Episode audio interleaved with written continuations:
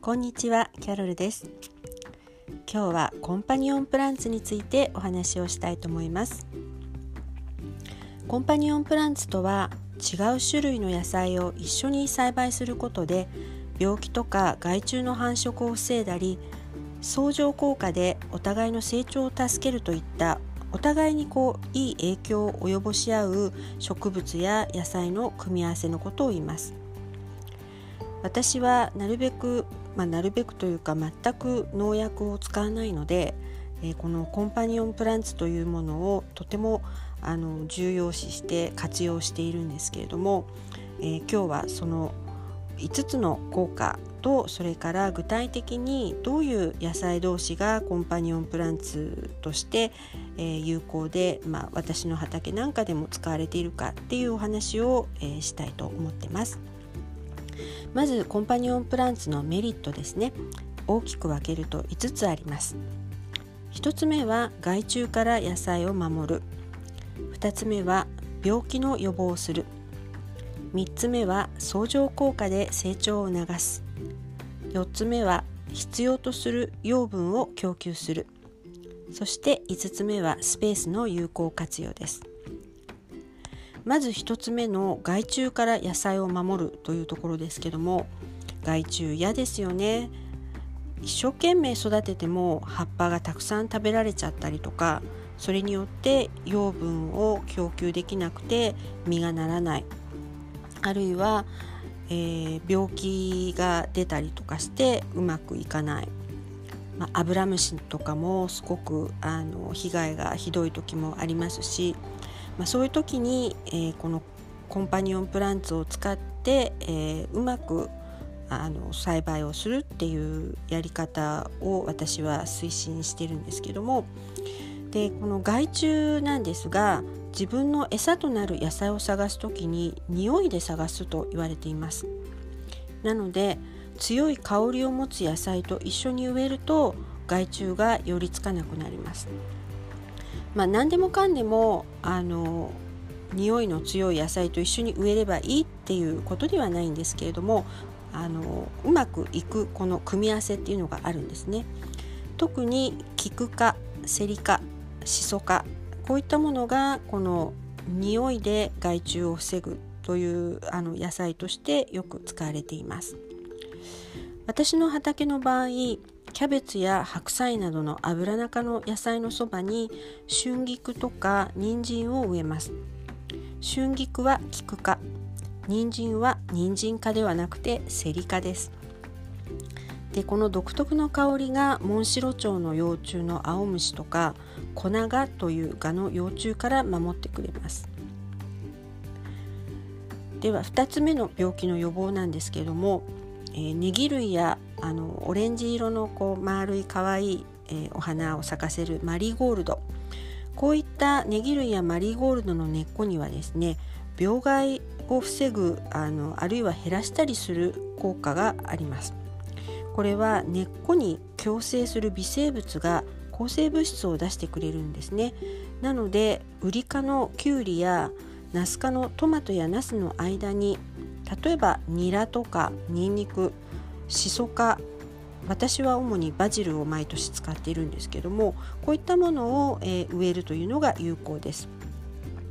で私がなぜ、えー、バジルをナスとナスの間に植えるかっていうと当然、えー、バジルが大きくなった時にですねあの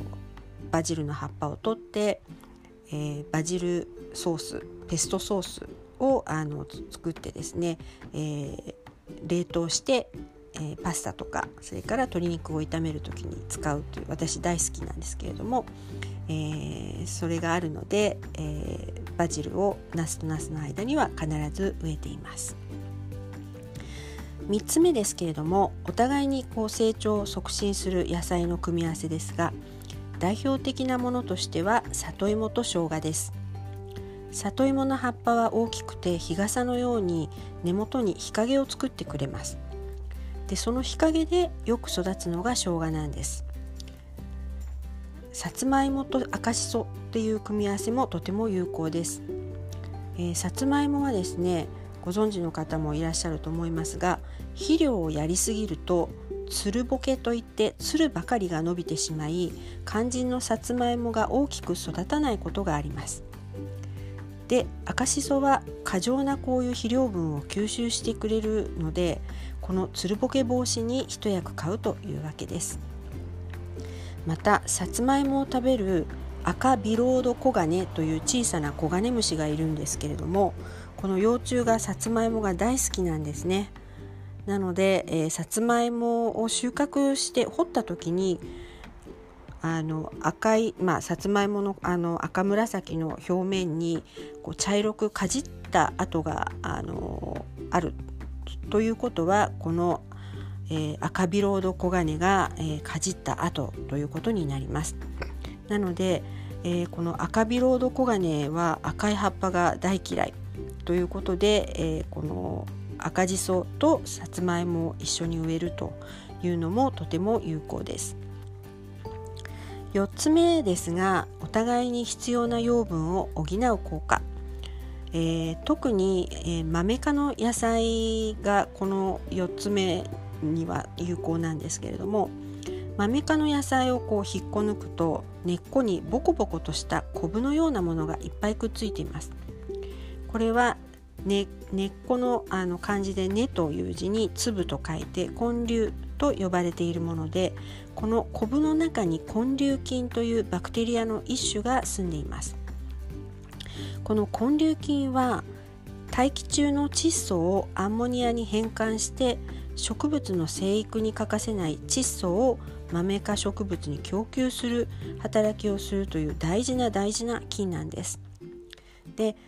家庭菜園をされている方にはあのもうご存知だと思うんですけども野菜作りに欠かせない3つの栄養、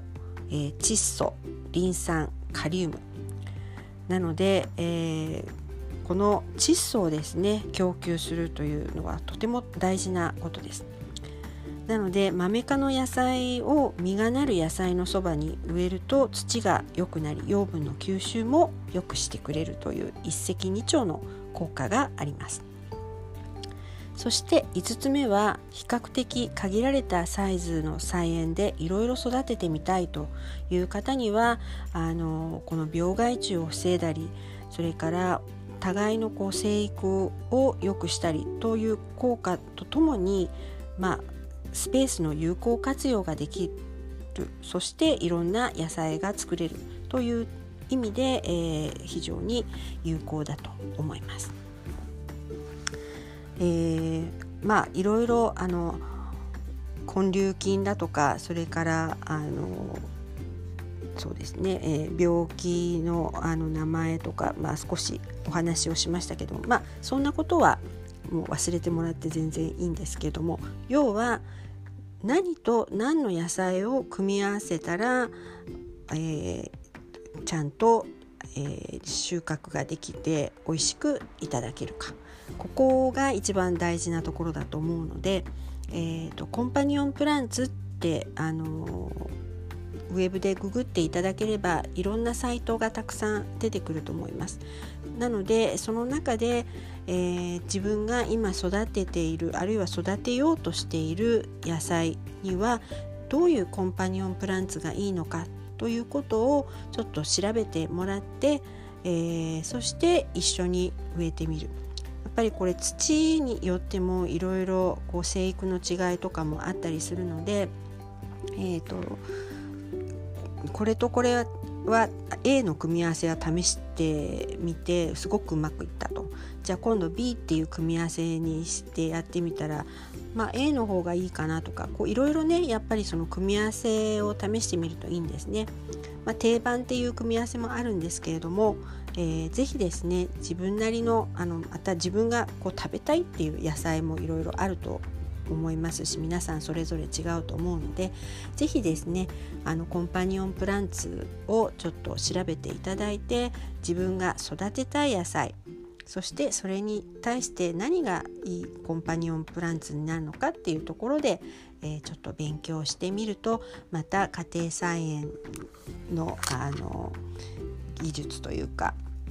楽しみも、えー、少しずつ増えていくんではないかなと思っています。